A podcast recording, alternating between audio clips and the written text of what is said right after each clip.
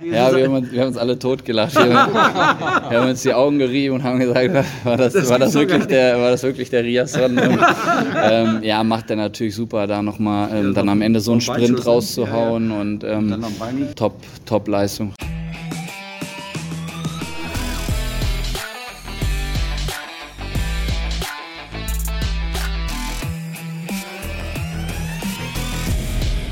Crisis, what crisis? Krise, welche Krise? Das ist ein altes, übrigens legendäres Album der Band Supertramp aus den 70er Jahren. Äh, guten Morgen, Patrick Berger. Äh, das sagt dir wahrscheinlich nichts, ne? Na, ich habe gerade eben überlegt, wo, wo will er drauf hin, was für ein Lied? äh, nee, nee, nee. Jetzt, jetzt würde ich ja mal behaupten oder mal einfach sagen, äh, summ oder sing uns das doch mal vor. Aber ich weiß nicht, ob du das möchtest. Wobei nee. ich ja weiß, dass du sehr große äh, Singerqualitäten hast, in der einen ja. oder anderen Karaoke schon festgestellt. Ja, ne? da, da, bräuchte ich allerdings ähm, erst ein bis zwei Hopfenkaltschalen und äh, das ist auch nicht ganz so meine Zeit. Wir zeichnen am Montagmorgen auf unseren Podcast, die Dortmund-Woche. Es ist die 81. Folge und es ist gerade mal 10 Uhr. Und äh, also man sieht es mir nach, ähm, dass ich jetzt wirklich nicht singen möchte um diese Zeit. Äh, und auch nicht Bier trinken möchtest. Nein, äh, ihr, ihr, ihr würdet es bereuen, wenn ich es täte, sagen wir es mal so. Äh, und das könnte tatsächlich auch äh, einen Einbruch der Hörerzahlen zur Folge haben. Deshalb, äh, nein, äh, Krise, welche Krise? Diesen Eingangssatz habe ich deshalb gewählt, weil man ja tatsächlich treffend drüber streiten kann, ob Borussia Dortmund überhaupt eine Krise hat. Wenn man auf die Tabelle und auf die Punktausbeute schaut, da muss man sagen, äh, nein, nicht unbedingt. Also zumindest keine Ergebniskrise. Es hat jetzt am Freitag in Hoffenheim den dritten Sieg in Folge gegeben. Äh, es war allerdings eine Leistung, äh, wo man unterm Strich einfach sagen muss, wenn man das vergleicht beispielsweise mit dem, was andere Spitzenmannschaften in der Fußball-Bundesliga so auf den Platz bringen, beispielsweise Bayer Leverkusen, aber beispielsweise auch in dem direkten Aufeinandertreffen äh, die Mannschaften von RB Leipzig und von Bayern München, dann hat der BVB sicherlich spielerisch gesehen Luft nach oben, deutlich Luft nach oben. Allerdings, äh, ja, äh, wie soll man das sagen? Malocht man sich so ein bisschen wieder in die Spur. Das ist zumindest mein Eindruck, den ich gewonnen habe am Freitagabend in Hoffenheim. Da gab es ein 3 zu 1, äh, ein hart umkämpftes Spiel und ähm, drei hart erarbeitete Zähler letztendlich für die Mannschaft von Edin Terzic, zumal Patrick in Unterzahl dann zum Schluss auch noch eingefahren.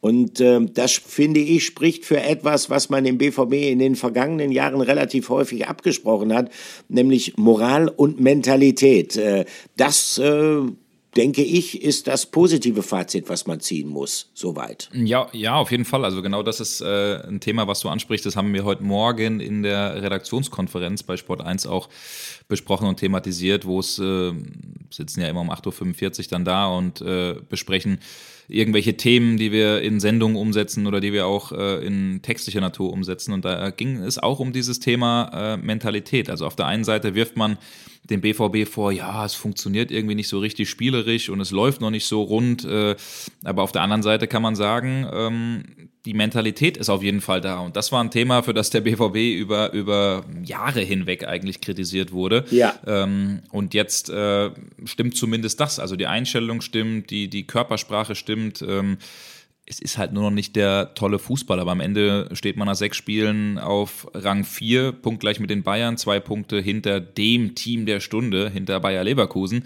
Ähm, wie groß da die Diskrepanz ist. Auf der einen Seite die, die die Sterne vom Himmel spielen, mit äh, Spielern wie Boniface, äh, mit äh, einem erfrischenden Frimpong, mit einem Hoffmann und so weiter und so fort. Mhm. Und da denkt man, die müssen ja ganz, ganz weit entfernt sein. Nee, es sind nur zwei Punkte. Es sind nur zwei Punkte, die der BVB hinter Leverkusen liegt und voll im Soll.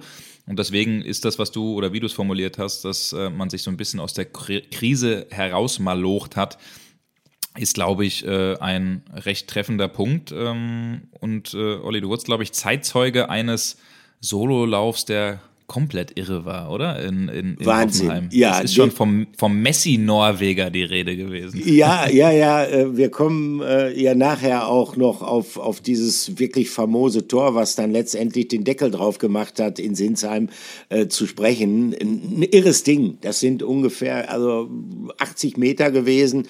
Und äh, trotz massiver Bedrängnis durch die Hoffenheimer äh, Gegenspieler ließ äh, Julian Riasson sich nicht davon abbringen, äh, diesen Sololauf dann auch zu krönen mit einem ganz, ganz tollen Abschluss. Äh, Beinschuss auch noch für Hoffenheims Keeper, für Oliver Baumann. Ähm, ist interessant, äh, wenn wir dann noch sehen, Beinschuss äh, gegen Oliver Baumann, das war jetzt nicht unbedingt ein Fehler. Ähm, Baumann hing mit drin bei dem anderen Dortmunder Tor, bei dem Treffer von Marco Reus kurz vor der Pause. Da lässt er einen Flankenball von Donny Malen ähm, direkt vor die Füße von Reus nach vorne abklatschen. Äh, es war schon auch äh, ein bisschen ein Fehlerfestival, dieses Spiel. Das darf man nicht vergessen. Und das sieht man in erster Linie daran, wie die Treffer dann auch zustande gekommen sind, die da gefallen sind. Also beispielsweise für diejenigen, die es nicht gesehen haben, es gab es ja nur im, im PTV, war ja in der Zusammenfassung äh, nicht so richtig zu sehen. Auch äh, 18. Spielminute die Führung für den BVB durch Niklas Füllkrug, äh, sein erstes Tor für Borussia Dortmund äh, vorausgegangen. Ein Einwurf für die Hoffenheimer in Höhe der eigenen Strafraummarkierung. Und äh, also äh, sie machen da ungefähr das Falscheste, was man überhaupt tun kann. Sie werfen den Ball zurück. Sie werfen den Ball quasi an die eigene Strafraumkante. Anthony Brooks will ihn aufnehmen. Äh, die Dortmunder reagieren gut, antizipieren gut. Äh, Julian Brandt geht sofort drauf, äh, übt Druck auf Brooks aus der hatte dann Riesenprobleme mit der Ballannahme schon, mit der Verarbeitung. Und dann kommt Niklas Füllkrug, ähm, äh, schnappt sozusagen dann ein bisschen auch noch Julian Brandt das Bällchen weg und macht seinen Treffer zum 1 zu 0. Dann, ähm, ja, äh, dieser, dieser Unforced Error von Mats Hummels ähm, im, im Spielaufbau ähm, verliert den Ball gegen äh, na, wer war es denn noch gleich? Anton Stach, Stach glaube ich, Stach, oder? War genau. Stach? Ja, ne? Anton? Stach ja. und äh, mhm. Äh, der versucht dann in den Dortmunder Strafraum einzudrängen und äh, Hummels dann mit dem Foul. Ähm, ich habe so ein bisschen überlegt, auf der Tribüne war es jetzt knapp davor, war es quasi auf der Linie des Strafraums oder knapp drin. Dann hat der war auch noch mal überprüft, es war knapp drin. Foul Elfmeter Kramaric, ich glaube, das ist einer der besten, einer der sichersten Elfmeterschützen, die die Fußball-Bundesliga überhaupt zu bieten hat. Und dann natürlich dieser Reus-Treffer kurz vor der Pause, ähm, der Borussia Dortmund dann wieder in Front bringt. Also allein wenn man diese erste Halbzeit sieht, dann muss man mal sagen, ähm, da gab es verschiedene Brüche in diesem Spiel. Der BVB hat, weil wir ja eingangs auch so ein bisschen gesagt haben, spielerisch ist das immer noch nicht so gut, was die Dortmunder abliefern. Ähm, Tatsächlich ist es so gewesen, dass bis zu dem Ausgleichstreffer der BVB richtig gut gespielt hat. Also ich fand auch, dass das spielerisch äh, bis dahin, bis zu diesem Ausgleichstreffer durch Kramaric, die beste Vorstellung gewesen ist. Es gab schöne Kombinationen, man ließ den Ball laufen, ähm, hat sich auch einige Möglichkeiten herausspielen können. Insbesondere Donny Malen hat ein richtig, richtig gutes Spiel gemacht. Und nach diesem Ausgleichstreffer für die Hoffenheimer, da merkte man halt, dass auch so eine gewisse Verunsicherung wieder in die Mannschaft zurückgekehrt ist. Ähm, Gott sei Dank dann aus Dortmunder Sicht das 2-1 durch Marco Reus. Dann ging's in die Pause. Ja, und in der zweiten Halbzeit ähm, hat man wieder so ein bisschen den Faden verloren. Das heißt, die Anfangsphase ging ganz klar an Hoffenheim. Da gab's äh, richtig gute Aktionen. Ähm, da hat äh, Gregor Kobel auch einmal in der 48. Äh, tatsächlich äh, toll gerettet mit einer, also fast schon fabulosen Fußabwehr nach einem Kopfball von Grisha Prömel. Der stand völlig frei. Also da merkte man, da verlor der BVB wieder seine Linie. Und ähm, ja, ja, und dann äh, passierte halt äh, dieser, ja, man kann schon fast sagen, super GAU, diese gelb-rote Karte gegen Rami Benzebaini und zum Schluss äh, musste man das in Unterzahl dann über die Bühne bringen, also über 20 Minuten in Unterzahl, dann allerdings bravourös gekämpft. Und ich schlage mal vor, ähm, wir hören mal zu dieser ganzen Gemengelage, also diese kämpferisch tolle Einstellung, die die Mannschaft da an den Tag gelegt hat, ähm, gleichzeitig aber auch die nach wie vor erkennbaren ja, spielerischen Defizite. Wir hören zu dieser gesamten Gemengelage mal den sehr, sehr, wie ich finde, gut beschreibenden, was die aktuelle Situation angeht. Äh, Niklas Füllkrug, der natürlich richtig gut drauf war, nachdem es für ihn geklappt hat äh, mit seinem ersten Treffer für den BVB. Hier kommt Niklas Füllkrug. Ich glaube, dass man schon sieht, dass wir, dass das alles noch nicht so flüssig läuft, wie wir uns das manchmal vorstellen, dass wir nicht immer die Lösung haben und nicht immer alle denselben Gedanken auf dem Platz haben. Wir haben halt viel Qualität. Ähm, jeder, jeder Spieler hat so seine Ideen und der, der am Ball hat, äh, der, der den Ball am Fuß hat, der entscheidet am Ende, welche Idee gespielt wird. Aber es sind trotzdem viele Ideen auf dem Platz und ähm, deswegen, da müssen wir noch ein bisschen klarer werden. Edin gibt uns die Angriffe super vor, der gibt uns die Ideen mit, aber wir auf dem Platz müssen dann einfach ähm, eine Struktur entwickeln, dass wir alle, alle am gleichen Strang ziehen, alle die gleiche Idee haben. Aber ich glaube, ähm, ja, dass wir da noch ein bisschen flüssiger werden können, da uns noch ein bisschen besser aufeinander abstimmen können. Und ansonsten ähm, darf uns das Spiel sehr viel Selbstvertrauen geben, weil das, glaube ich, ein Hindernis war in so einer langen Saison, was uns, ähm, was, was solche Mannschaften, die irgendwie oben landen wollen, irgendwie meistern müssen. Ne? Ja, der Niklas Füllkrug, der äh, hat das schon sehr treffend formuliert, dass äh, man sich so ein Stück weit das Selbstvertrauen mit solchen Siegen auch zurückholt, dass aber eben die Automatismen noch nicht so richtig greifen. Ich glaube, für einen Stürmer äh, ist das sogar noch wichtiger oder merkt man das einfach noch mehr, wenn man da vorne auch manchmal so ein bisschen allein auf äh, weiter Flur ist. Ähm, er selbst hat das äh, ordentlich gemacht, finde ich, ähm, hat den wichtigen Treffer, das 1-0 nach Vorarbeit von von Brand erzielt und äh, den BVB damit äh, ja früh auf die Siegerstraße gebracht. Aber es war unterm Strich ein sehr, sehr hart umkämpftes ähm, Fußballspiel. Ich fand, äh, dass ein paar Kniffe tatsächlich funktioniert haben, auch von, äh, von Edin Terzic. Ich finde es interessant aktuell, dass äh, Niki Süle so ein Stück weit seinen Stammplatz verloren hat an Schlotterbeck und an Hummels. Also diese Innenverteidigung, ähm, die hat ganz gut funktioniert. Äh, allen voran Schlotterbeck hat für mich den Laden dicht gemacht, hat äh, ein gutes Stellungsspiel gehabt, hat äh, äh, gute Zweikämpfe gehabt, hat es auch mal hinbekommen, weil das, finde ich, war zuletzt auch mal gegen Paris oder auch äh, in den Spielen davor mal das Problem. Als, als Verteidiger soll man ja eigentlich nicht äh, auf äh, den Boden kommen oder ne, nicht, nicht zu oft versuchen rumzugrätschen. Das hat er ab und an mal auch ins Planlose gemacht, aber das hat jetzt wieder ein bisschen reifer ausgesehen äh, und er war natürlich auch daran beteiligt, äh, an dem Treffer, über den wir gleich sprechen wollen, von ähm, Julian Riasson, diesen wahnsinnigen Sololauf. Äh, aber auch sonst, Innenverteidigung funktioniert, ähm, vorne auch mit Marco Reus, der nochmal so eine zweite Blütezeit oder dritte, vierte, fünfte Blütezeit bekommt. Ich weiß es gar nicht, äh, die wievielte das ist. Also das auf der Zehnerposition äh, funktioniert ganz gut. Heißt aber auch, dass diese Niederlage, äh, die, dieser Sieg natürlich einige Verlierer, deswegen das Wort Niederlage, hervorbringt, weil schon auch der ein oder andere dabei ist, der sich das sicherlich äh, anders vorgestellt hat. Haller ja. ist klar, Mokoko äh, haben wir im letzten Podcast schon sehr, sehr ausführlich drüber gesprochen, aber ist schon interessant, dass der Kapitän auch, äh, dass Emre Can aktuell so gar nicht äh, ne, Fuß fasst, dass Sali Özcan ähm, echt, wie ich finde, ein sehr gutes Spiel gemacht hat. Äh, vieles äh, wegverteidigt, vieles weggegrätscht. Äh, ich glaube, 89 äh, Prozent seiner, seiner Bälle kamen auch äh, tatsächlich an den Mann. Also auch das äh, tatsächlich ein Wert, der wirklich sehr, sehr gut war. Ähm, das, das finde ich, war eine sehr reife Vorstellung von ihm. Ähm, und das kann man einfach, glaube ich, auch so ein bisschen so weiterführen, ne? mit den Spielern, die aktuell vielleicht ein bisschen hinterherhängen. Karim Adeyemi ist da auch ein äh, äh, großes Beispiel aktuell im Formloch, ähm, funktioniert nicht so richtig. Ähm, ja, wobei, das, wobei äh, er nach seiner Einwechslung ist ja in Hoffenheim dann äh, reingekommen relativ spät äh, hat er eigentlich, er kam in der 64. Spielminute. 64. für Brand, ne? Mhm, und hat genau. dann schon mit einigen sehr zielstrebig vorgetragenen Konterangriffen für Entlastung gesorgt, äh, hätte vielleicht auch die Möglichkeit gehabt, äh, früher schon auf äh, 3 zu 1 zu stellen. Also das war in Ordnung. Äh, er war auch sehr, sehr stark dann in der Rückwärtsbewegung. Da ist er ja so ein bisschen angezählt worden, gemeinsam mit Donny Malen. Wir erinnern uns an den Nachlauf des des äh, Champions League äh, Auftakts in Paris, wo Matthias Sammer äh, beide Spitzen, da hat Terzic ja mit dem Doppelangriff äh, gespielt mit Malen und mit Adeyemi, wo Sammer beide Spitzen so ein bisschen angezählt hat, hat gesagt, also das dauert Minuten, bis die wieder zurückkommen.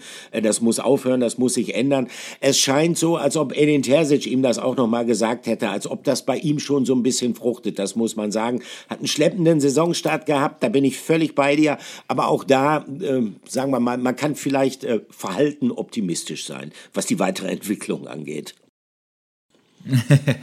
ja, okay, äh, Scha schauen wir auf jeden Fall mal, weil das ist, glaube ich, schon jemand, der so ein bisschen auch ein Hoffnungsträger ist, von dem sich die Fans viel erhoffen, der BVB ja. im Übrigen auch, haben wir auch schon mal im Podcast drüber gesprochen, vor allen Dingen zu Zeiten der USA-Reise, dass der so ein bisschen auch das Gesicht von Borussia Dortmund äh, äh, werden soll. Nein, jetzt will ich nicht äh, rein interpretieren, weil er mit einer Rapperin, mit Loredana zusammen ist. Äh, am Ende ist es völlig wurscht, ob oder in wem man sich äh, verliebt und mit wem man zusammen ist. Ähm, das Privatleben hat, glaube ich, wenig äh, nicht viel Einfluss auf die Leistung, die man bringt. Ähm, Guck, ich glaube, die so hätte ich jetzt zum Beispiel nicht Bitte? gekannt. Die hätte ich jetzt zum Beispiel nicht gekannt, diese Rapperin. Die Wenn du bei Supertramp ja. passen musst, ne, da sieht man mal ja. wieder, dass doch ein paar Jährchen zwischen uns liegen, ne? Oder? Ja, ja, ja. Ja, ich kenne sie. Ich kenne sie auf jeden Fall. Also ich, ich bin jetzt ehrlich, ich höre sie nicht, aber wenn okay. du mir ein Lied vorspielst, Olli, könnte ich dir zumindest sagen, dass es Loredana ist. Ich habe ne? überhaupt nicht gewusst, dass es ja. die gibt, bevor ich dann irgendwann mal in der Bild gelesen habe, dass die mit äh, Karim Adeyemi liiert sein soll. ja, ich finde es immer, immer ganz witzig, wenn man äh, hier und da mal sieht, dass sie mit, äh, oder wenn sie Karim äh, zum Training fährt, was ja auch manchmal vorkommt. Aha ah, ich weiß es gar nicht, es ist ein SUV, aber ich weiß gar nicht, was für einer, auf jeden Fall mit, ähm, mit Schweizer Kennzeichen. Und es sind ein paar Fans draußen am Trainingsplatz, die nach Autogrammen warten. Dann passiert es dann doch sehr schnell, dass äh, am Beifahrer oder sich um den, der am Beifahrer sitzt, äh, äh sitzt, nicht ganz so viele Menschen kümmern und alle dann zu Loredana rennen. Das ist tatsächlich interessant, weil die, glaube ich, doch für manche noch ein bisschen mehr Star ist als für Karim Adeyemi. Aber Olli, ja, das, ist nicht, okay. das ist nicht unser Thema und schon gar nicht dein Thema. Nee, meinst, Hör dir mal das ein oder also andere Lied an, da machst du mal Manöverkritik. Da bin ich, da bin ich mal gespannt. Ich, ich weiß nicht, ob ich mir das antun soll. Das ist nicht meine Musik, du weißt ja. Ne? ja, ja, ja. Äh, ach, wie kriegen wir, wie kriegen wir, wie kriegen, kriegen wir jetzt die Kurve, jetzt, äh, genau. weiter? Also mhm. ganz interessant finde ich, äh, den hast du ja eingangs erwähnt und das ist natürlich ein großes Thema, äh, dass der Kapitän äh, draußen sitzt, Emre Can. Zumal man jetzt auch so ein bisschen den Eindruck hat, dass sich Sally Özcan in der Mannschaft festgespielt hat. Ähm, eine richtig, richtig starke Vorstellung äh, jetzt in Hoffenheim und äh, ich fand ihn vorher auch gegen den VfL Wolfsburg nicht so schlecht. Er ist ein anderer Spielertyp auch so ein bisschen als, als Emre Can. Emre Can ist für mich dann immer besonders wertvoll, wenn er tatsächlich als einzige Sechs spielt und wenn er dann tatsächlich, wie heißt das so schön, äh, ich war gestern übrigens bei deinem äh, zukünftigen Arbeit Arbeitgeber bei Sky. Du hast aber keine Tracht angehabt, nicht so wie Lothar Matthäus. Nein, ne? genau, der saß neben mir und äh, also ich, ich, ich war etwas irritiert. Ich musste immer wieder hingucken, Lothar Matthäus in Lederhosen und äh, gut, äh, der hatte noch was vor. Der ist nämlich unmittelbar mit Schlusspfiff der Sendung aufgebrochen äh, Richtung Oktoberfest und äh, hat aber gesagt, er würde ähm, für uns eine Maß mittrinken. Patrick Wasserzieher hat dann noch gesagt, wie jetzt für jeden von uns. Nein, nein, sagt er nur mhm. eine. aber äh, wie gesagt, ich würde Lothar da unter Umständen auch mehr zutrauen. Äh, aber Lothar Matthäus, darauf wollte ich hinaus, äh, spricht ja immer so gerne von der Holding Six. Und äh, Emre Can ist tatsächlich, wenn es denn gut läuft, äh, so eine klassische Holding Six. Er hat seine Stärken, wenn er diese Position vor der Vierer Abwehrkette hält äh, und wenn er diese Position auch nicht verlässt. Und ähm, ich habe mal versucht, so ein bisschen zu analysieren, warum gelingt es Emre Can nicht an die wirklich richtig starken Leistungen, die er in der Rückrunde der vergangenen Saison gezeigt hat, anzuknüpfen. Und ich bin für mich so ein bisschen, das ist vielleicht auch eine etwas gewagte These, äh, zu dem Schluss gekommen, dass er schon, nachdem er von Edin Terzic zum Kapitän ernannt worden ist, was ihn ja sehr gefreut hat, hat ja mehrfach betont, was das für eine große Ehre für ihn ist, äh, diese, diese Wertschätzung, die ihm da ähm, widerfahren ist, ähm, dass er schon so ein bisschen das Gefühl hat, jetzt bin ich aber auch in der Bringschuld, jetzt muss ich aber auch allen beweisen, dass das eine richtige Entscheidung ist. Weil es gab ja auch den einen oder anderen, der gesagt hat, oh, ich weiß nicht, ob Emre Can jetzt der ideale Kapitän ist. Und deshalb glaube ich, wollte er viel machen, um das halt unter Beweis zu stellen. Vielleicht wollte er auch ein bisschen zu viel. Und er hat dann schon in, in den ersten Saisonspielen häufiger auch mal seine Position verlassen, wollte hier einen Brand löschen auf dem Platz oder da einen Brand löschen. Und äh, wichtig ist es halt natürlich, wenn du mit einer Sechs spielst, dass du dich auf diese Sechs verlassen kannst, dass der dann auch die Position hält. Das hat er nicht getan. Ähm, mittlerweile hat Edin Terzic ja auch umgestellt. Er spielt ja eigentlich mit einer Doppelsechs, also mit ähm, Sally Özcan und mit Metscher, wobei Metscher da schon den etwas offensiveren Part, es geht dann schon ein bisschen Richtung acht äh, ausfüllt. Ähm, das funktioniert momentan ganz gut. Ich bin aber trotzdem einigermaßen zuversichtlich, dass Emre Can äh, den Wert, den er zweifelsfrei für diese Mannschaft hat, äh, auch wieder unter Beweis stellen wird, dass er die Gelegenheit dazu auch wieder erhalten wird. Ich glaube, für ihn ist es wichtig, dass er sich erstmal ein bisschen resettet und ähm, dann wird er auch äh, seine Chancen kriegen. Wer weiß, ähm, vielleicht schon am Mittwoch ähm, in der Champions League gegen den AC Mailand. Aber das ist natürlich ein großes, großes Thema, äh, dass ausgerechnet der Kapitän jetzt derzeit nicht zur Stammelf zählt. Hm, ja, auf jeden Fall. Und deswegen ist automatisch eine Geschichte, die immer wieder äh, wahrscheinlich aufgemacht wird und beleuchtet wird. Und äh, das, das ist halt einfach so, weil es der Kapitän ist, weil es eine interessante Geschichte ist, Olli. Ich würde sagen, wir ähm, gehen mal äh, ein Stück weiter. Wir wollen äh, jemanden thematisieren oder über jemanden mhm. sprechen, der uns am Wochenende ziemlich Spaß gemacht hat. Vor allen Dingen auch, glaube ich, äh, den BVB-Fans. Ähm, fünfte Minute der Nachspielzeit. Ja. Ähm, er äh, ja, schießt seinen äh, norwegischen Traktormotor an und äh, geht wie eine Dampfwalze über die linke Seite, schüttelt mehrere Leute ab. Sebastian Haller läuft, glaube ich, noch oben rechts mit und ich äh, stelle mir die ganze Zeit die Frage, warum spielt er nicht ab? Wann spielt er ab? Wann spielt ja, er ab? Ja. Und dann macht er selbst 80 Meter Sololauf von äh, äh, Julian Riasson und äh, am Ende der 3-1-Sieg. Und ähm, deshalb war es an dem Wochenende oder an dem Freitag äh, jetzt für uns gar nicht mal so schwer, den Mann rauszufinden, der für uns herausgestochen ist. Und deswegen legen wir los mit unserer ersten Rubrik. Hier kommt sie, Spieler der Woche. Spieler der Woche. Ja, was war das denn? Was war das denn für eine Aktion? Ein unfassbares Solo. 80 Meter waren es wohl insgesamt. Äh, aus der eigenen Hälfte und äh, man hat sich eigentlich, wenn man die Szene dann gesehen hat, äh, ich oben von der Pressetribüne da in Sinsheim, man hat sich eigentlich immer gefragt, Mensch, äh, wann spielt er denn jetzt endlich ab? Äh, wann äh, kommt ihm jemand zur Hilfe nimmt ihm den Ball vielleicht sogar ab, um diesen Konter dann zu Ende für, zu führen? Nee, äh, dazu kam es nicht. Er hat es selber gemacht, er hat es alleine gemacht und es ist ganz interessant. Lange, lange nachdem ähm, das Spiel vorbei war, kam er dann auch, erschien in der Mixzone im Stadion und äh, naja, bevor er dann äh, so richtig mal erzählen konnte, wie er das jetzt gemacht hat, äh, kam erstmal äh, Hans-Joachim Watzke äh, vorbei und, und der hat ihm dann nochmal gratuliert. Dann kam auch noch Mats Hummels und äh, der äh, erlaubte sich dann noch einen Scherz. Der hat äh, als, als äh, Riasson dann ein Interview dem BVB vereinseigenen Medien gegeben hat, ihm dann nochmal das Mikrofon weggenommen und ihn dann auf Englisch gefragt, äh, warum er bei seinem entscheidenden Tor zu diesem 3 zu 1 äh, einfach nicht abgespielt hätte.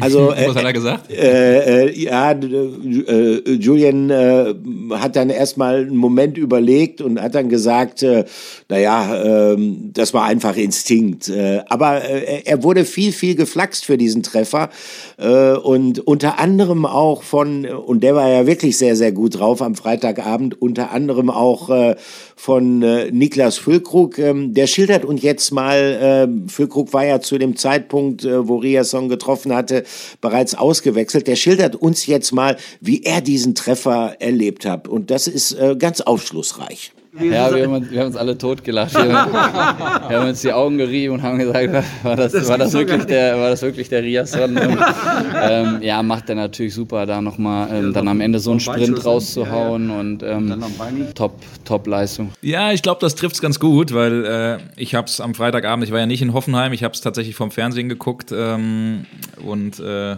musste mit den Leuten, mit denen ich es geguckt habe, auch auf einmal anfangen zu lachen, weil ich, äh, weil ich gar nicht drauf klarkam äh, dass er wirklich von ganz hinten da loslegt und äh, das Ding auch noch selbst macht. Also Füllkrug hat da, glaube ich, schon äh, das ganz gut getroffen, wenn er gesagt hat, äh, dass man sich da ein Stück weit auch äh, totgelacht hat. Äh, so ist es mir auch am Ende äh, mhm. gegangen, aber ähm, da, das zeigt ja schon auch so ein bisschen, ähm, die, die, dieser ganze Treffer. Ich finde, der, der steht sinnbildlich und wir wollen ja zumindest auch noch mal kurz über ihn reden der steht eigentlich sinnbildlich für Julian Riasson. Das war jetzt kein ja. wunderschöner Treffer, das war jetzt auch nicht hier mit drei, vier Dribblings und sechs Leute äh, äh, aussteigen lassen, wie es beispielsweise, wir haben ja eben über Messi-Norweger gesprochen, wie es ein gewisser Lionel Messi in schöner Regelmäßigkeit gemacht hat, sondern das war einfach äh, der pure Wille, der pure Ehrgeiz und äh, dafür steht er einfach. Und äh, ich finde, man kann schon ähm, das Wort Vorzeigemalocher auch äh, nehmen, weil das passt einfach auf äh, Julian Riasson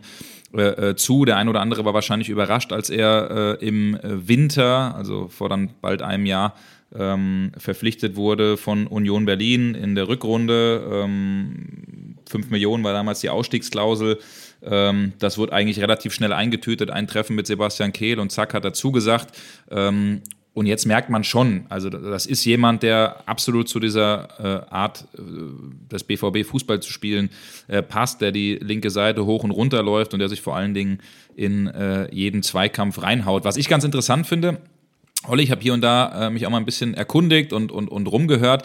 Das ist ja schon auch einerseits ein Typ, der vielleicht eher introvertiert oder, oder ruhig erscheint. Der ist ja. jetzt auch in der Kabine nicht der lauteste. Im Sommer ist er aber mal mit pinken Haaren äh, durch den Urlaub äh, oder durch, ein, durch den Sommerurlaub gelaufen. Ich glaube, in den USA war er zugegen, wo schon der ein oder andere gedacht hat, wow, was ist mit, was ist mit dem los? Und dann ist er eines Tages im Mercedes 190 SL äh, vorgefahren. Oh. Eine richtig coole Maschine. Ja. Und äh, hat mal so viel Stil an den Tag gelegt wie wahrscheinlich sonst kein einziger BVB-Spieler. Also ja. äh, das war schon, das war schon echt cool.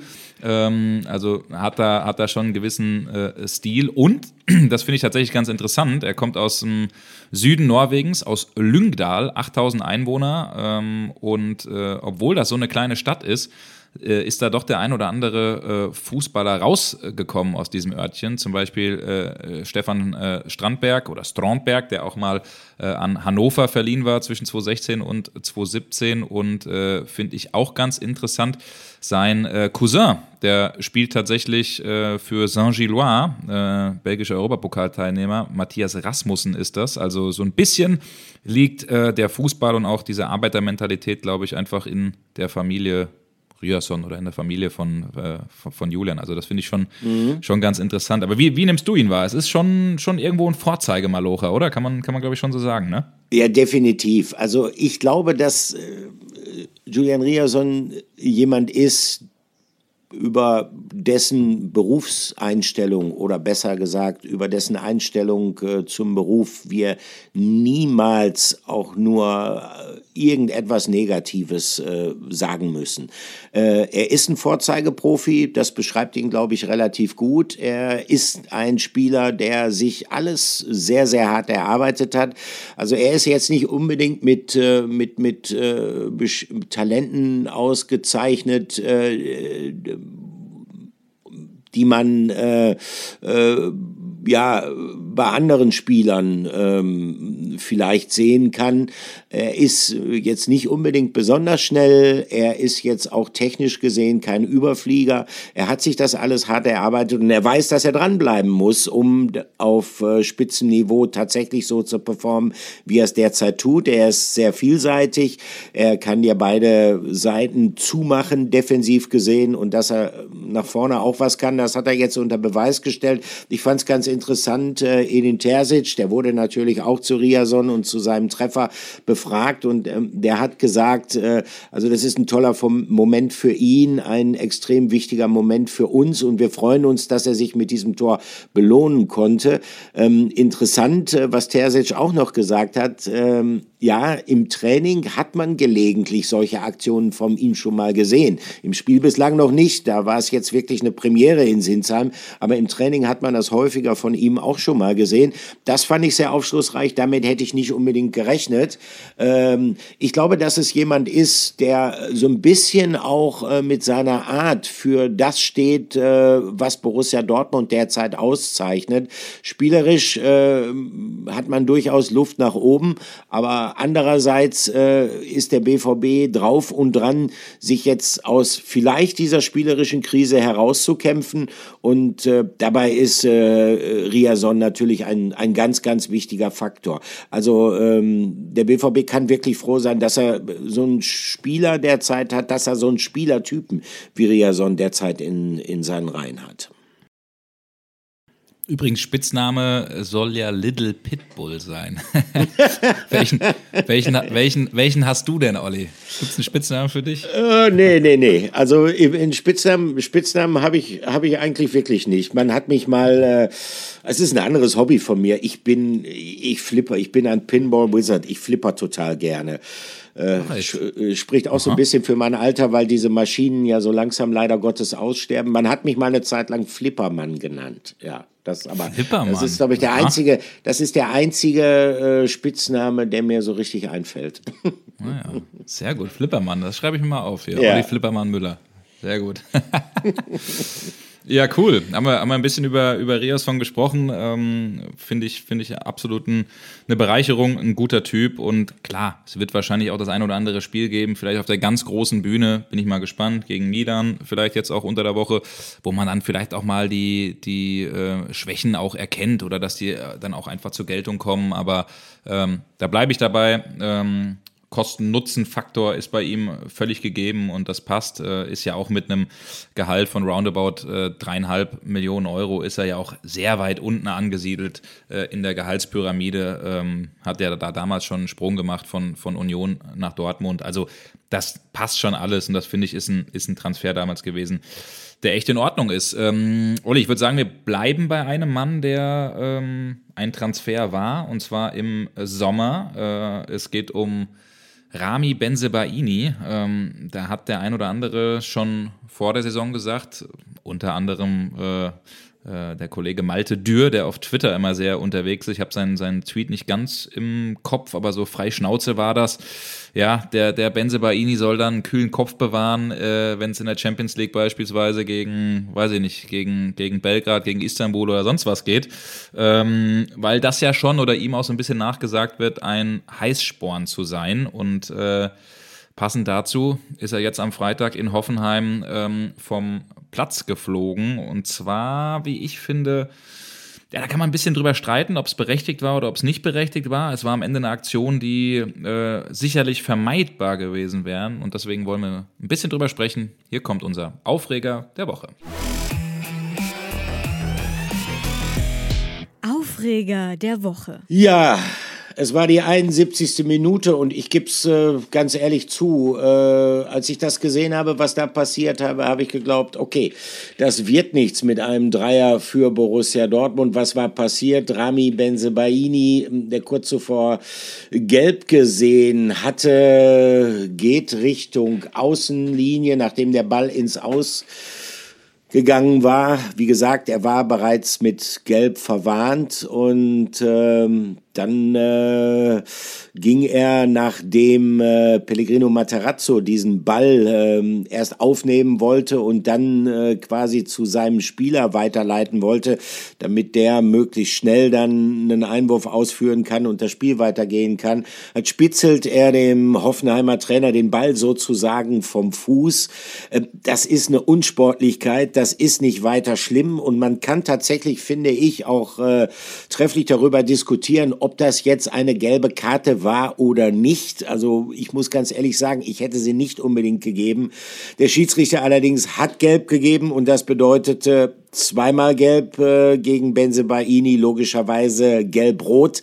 Und Rami Benzebaini musste runter und Borussia Dortmund musste diese Schlussphase in diesem intensiven Spiel dann in Unterzahl absolvieren. Und äh, das ist natürlich eine schwere Hypothek für den BVB gewesen und dementsprechend gab es auch anschließend logischerweise ähm, Diskussionen darüber, wie diese gelbe Karte zu bewerten sei. Also ähm, ich muss mal grundsätzlich sagen, ich habe sie als äh, für zu hart empfunden, bin allerdings der Meinung, wenn ich ein paar Minuten vorher gelb gesehen habe, selbst im, äh, im Feuereifer des Gefechts, dann verkneife ich mir das. Dann bleibe ich da weg. Dann gehe ich da gar nicht hin. Das ist meine Meinung. Hm. Da bin ich äh, bei dir und ich glaube, ähnlich sieht es auch äh, der Sportdirektor, wenn mich nicht alles täuscht. Sebastian ja. Kehl, der hat nämlich auch nach dem Spiel gesprochen und wir hören mal rein, was er zu der gelb-roten Karte von Rami Benzebaini gesagt hat. Sebastian Kehl. Naja, wenn man eine gelbe Karte hat, muss man in der Situation ein bisschen äh, vorsichtiger sein. Ob man sie am Ende geben muss, darüber kann man diskutieren. Aber dass man sie geben kann, äh, das äh, werden wir auch nicht abstreiten. Ich glaube, Rami weiß es, am Ende muss er sich ein bisschen cleverer verhalten. Ich würde jetzt wenig zum Schiedsrichter sagen wollen. Es gab so ein paar Situationen, die ich ein bisschen anders gesehen habe, aber ich war gerade in der Kabine und äh, auch ein bisschen emotionsloser als auf dem Platz. Aber ja, wir werden uns das Spiel nochmal anschauen. Er hat auch gesagt, dass er sich nochmal anschaut. Demnach werden wir vielleicht die nächsten Tage nochmal telefonieren. Ja, er bringt es da ganz gut, ganz gut auf den Punkt. Und ich finde auch, äh, das, was du gesagt hast, Olli, ist richtig. Ich hätte sie wahrscheinlich auch nicht gegeben. Ich wäre hingegangen und hätte gesagt, ey, mh, mm, beim nächsten Mal fliegst du oder pass ein bisschen auf. Da hätte ich, glaube ich, ein bisschen Fingerspitzengefühl als Schiedsrichter gezeigt. Er hat ja jetzt auch beim Einwurf, ich glaube, der Trainer wollte ihn aufheben, der Matarazzo, hast du ja auch gesagt, den Ball ein bisschen weggekickt. Ähm, durch einen Einwurf, äh, äh, durch einen Balljungen, der da äh, stand, war sowieso ein zweiter Ball im Spiel.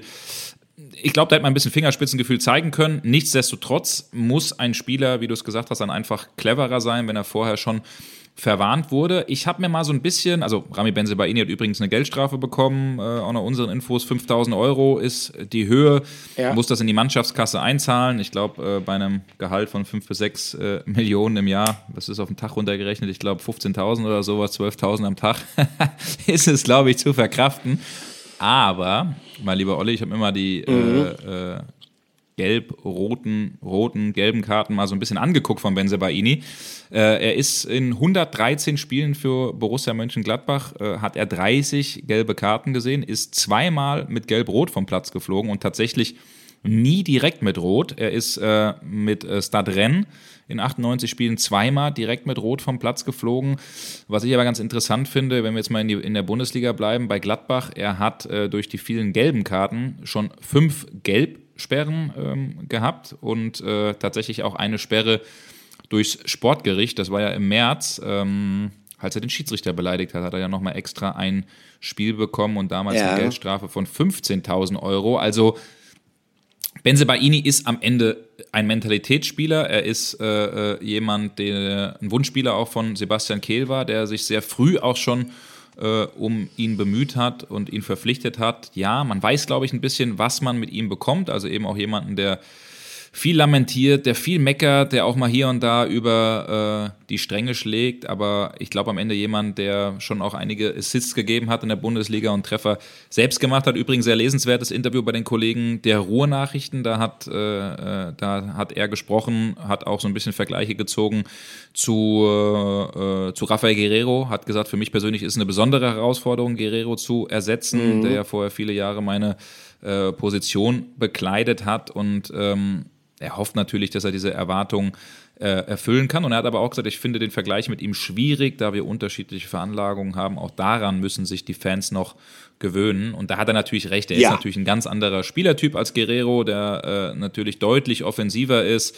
Ähm, dafür finde ich Benzebaini zum Beispiel im Verteidigen auch äh, deutlich stärker. Also es ist schwierig, diese beiden Spieler ähm, zu vergleichen, aber ähm, ja, bin da auf jeden Fall gespannt, wie Rami Benzebaini mit dieser ganzen Geschichte umgeht und bin eigentlich fast sicher, dass er ähm, ja in der großen Bühne, Champions League, hat er ja auch jetzt schon ein paar Mal gespielt äh, mit Mönchengladbach, dass er da auch gegen Mailand am Mittwoch ähm, sicherlich in der Startaufstellung stehen wird und da bin ich dann mal gespannt. Ausverkaufte Hütte, Champions League, mhm. äh, ein Duell, was, was richtig kribbelt und kitzelt, wie er dann mit dieser Situation umgeht, weil ich würde fast behaupten, das ist nicht der letzte Platzverweis für Benzebaini in äh, dieser Saison. Aber ich lasse mich da auch eines Besseren belehren. Ja, also das ist halt so, wenn so ein gewisses Temperament in einem Spieler halt drinsteckt. Also äh, ich, ich finde auffällig äh, seinen Reklamierarm beispielsweise. Er ist, äh,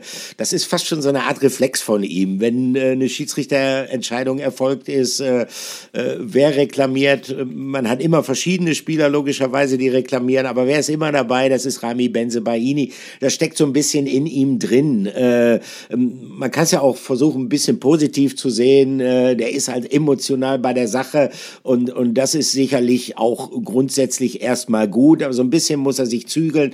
Zumal auch beispielsweise, ich glaube, bei dieser Aktion, die du eben erwähnt hattest in Mönchengladbach im März, wo er dann anschließend ja auch äh, verdonnert worden ist, wo er ähm, den Schiedsrichter da beschimpft hatte, ähm, da ist auch wieder so ein Ball wegschlagen vorausgegangen. Also das sind einfach Dinge, die muss er sich verkneifen. Also ähm, ich weiß nicht, wie man es ihm beibringen soll. Ähm, immer wieder dran erinnern vielleicht, äh, er wird wahrscheinlich immer nachdem ihm so etwas passiert ist und wenn es dann anschließend mit einer entsprechend schmerzhaften Konsequenz versehen worden ist, recht einsichtig sein, aber es scheint immer wieder aus ihm rauszubrechen.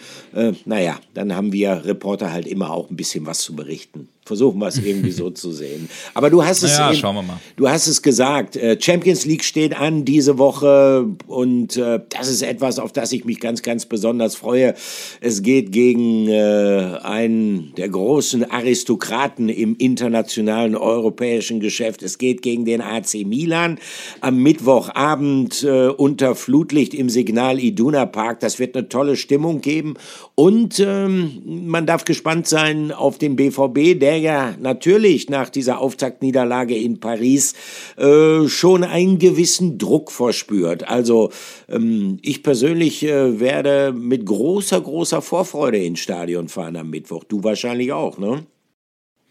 Auf jeden Fall. Also ich freue mich immer, wenn die Champions League-Hymne kommt, äh, weil ich es einfach ja, schon als kleiner Junge total geil fand. Und da bin ich auch ehrlich, auch als Reporter immer wieder was Besonderes und äh, freue mich da total drauf. Mhm. Und äh, Milan hat ja auch echt eine Truppe, die es ganz schön in sich hat, äh, mit dem einen oder anderen spannenden Spieler, unter anderem mit äh, Malik Chow, den ich äh, ja. ja. bei Schalke, du ja auch, äh, sehr intensiv verfolgen konnte damals schon und der auch bei der deutschen Nationalmannschaft eine Art Hoffnungsträger ist. Aber ohnehin spannend. Ne? Luka Jovic dabei, Olivier Giroud, ein Noah Okafor von äh, äh, Salzburg, übrigens sehr guter, oder früher Salzburg, guter Kumpel von Karim Adeyemi Pulisic, ne? Mhm. auf den man trifft, Rafael Leao, also das ist schon eine Mannschaft, die es echt in sich hat. Ähm, Theo Hernandez, äh, also das ist schon eine richtige Qualität, die da auf äh, Dortmund zukommt und äh, bin gespannt, wie sie, wie sie damit umgehen.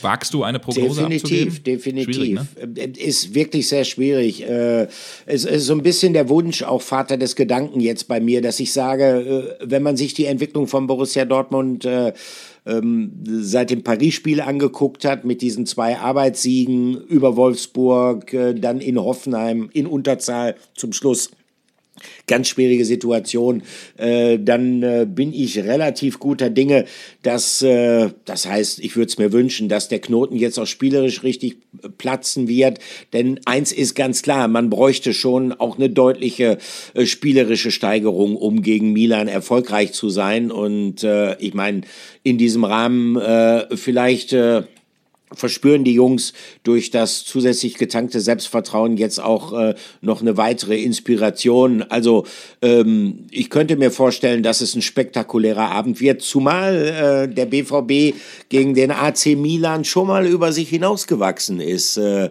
ich habe da ein bisschen was vorbereitet. Äh, die Rubrik nennt sich Flashback der Woche. Flashback der Woche. Also, Champions League, Borussia Dortmund gegen den AC Mailand, da war doch was, ganz genau.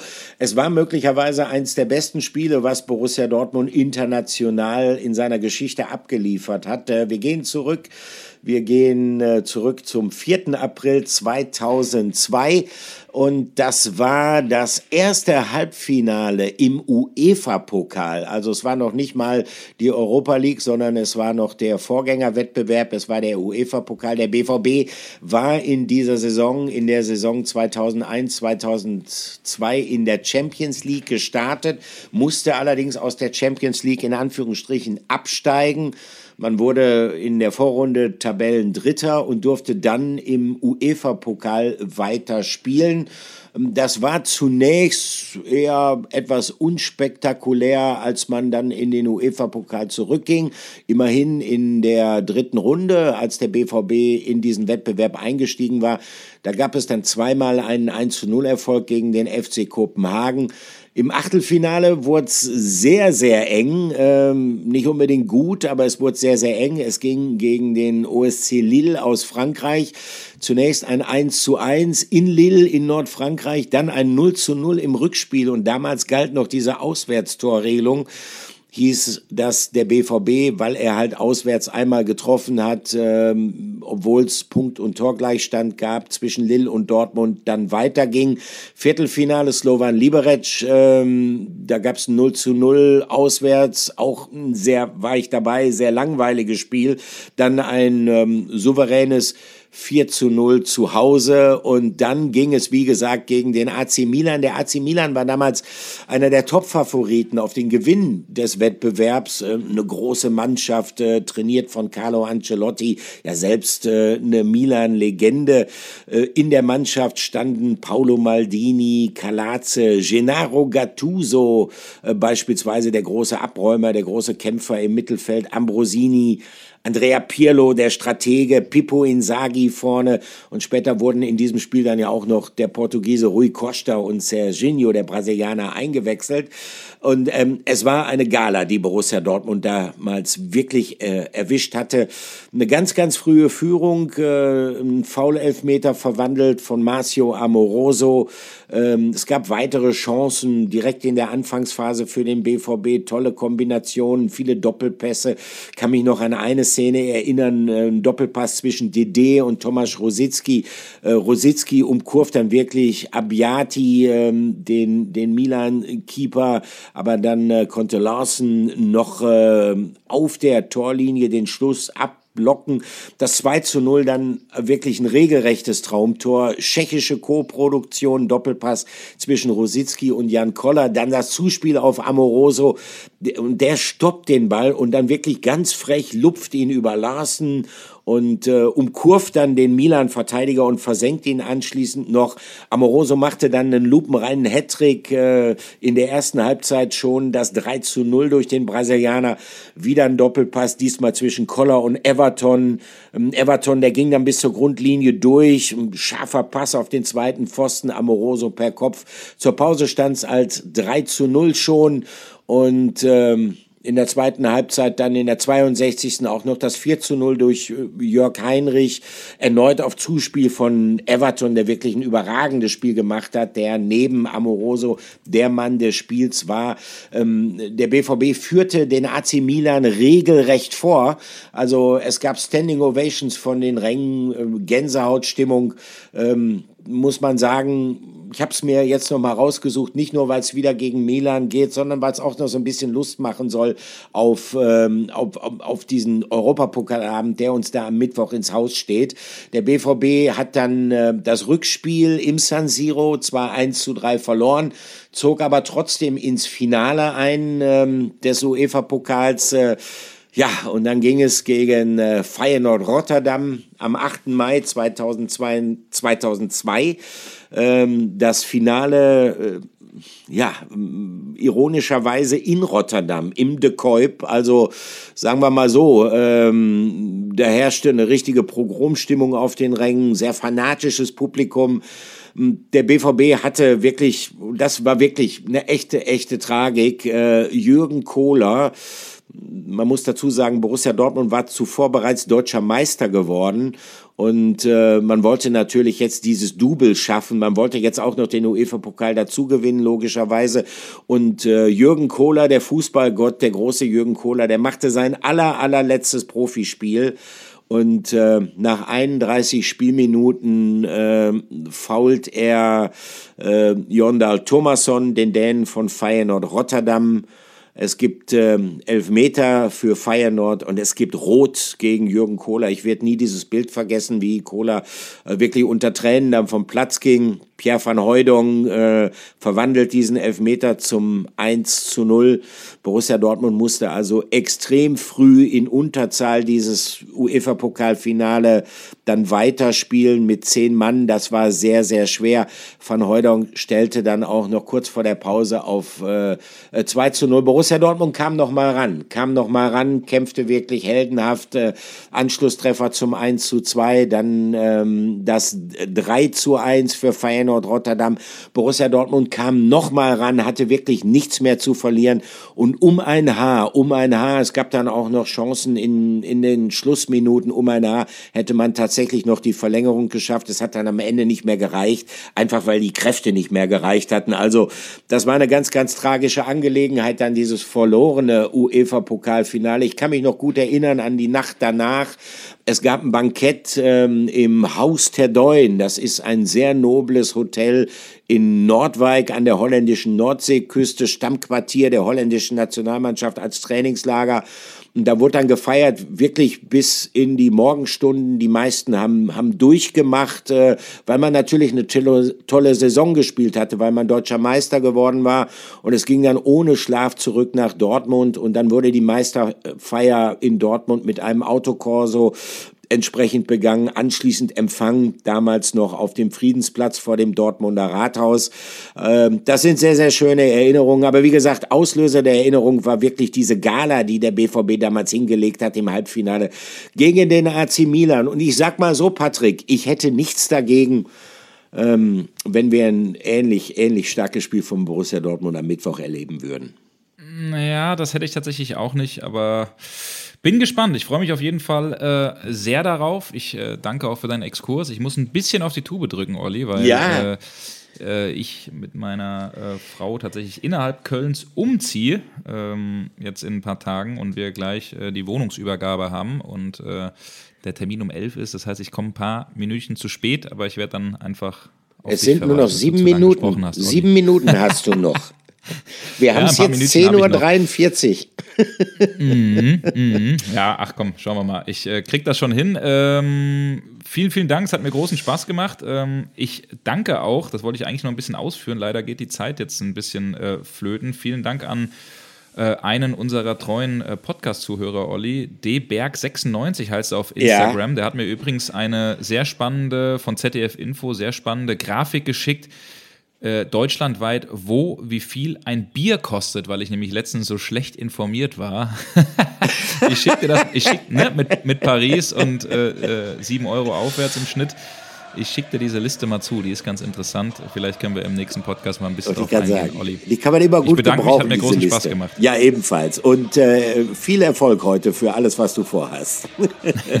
und Danke, euch, kommt ihr gut durch die und Woche. Und euch eine schöne Woche. Bis dann. Macht's gut. ciao. ciao. ciao. Yeah.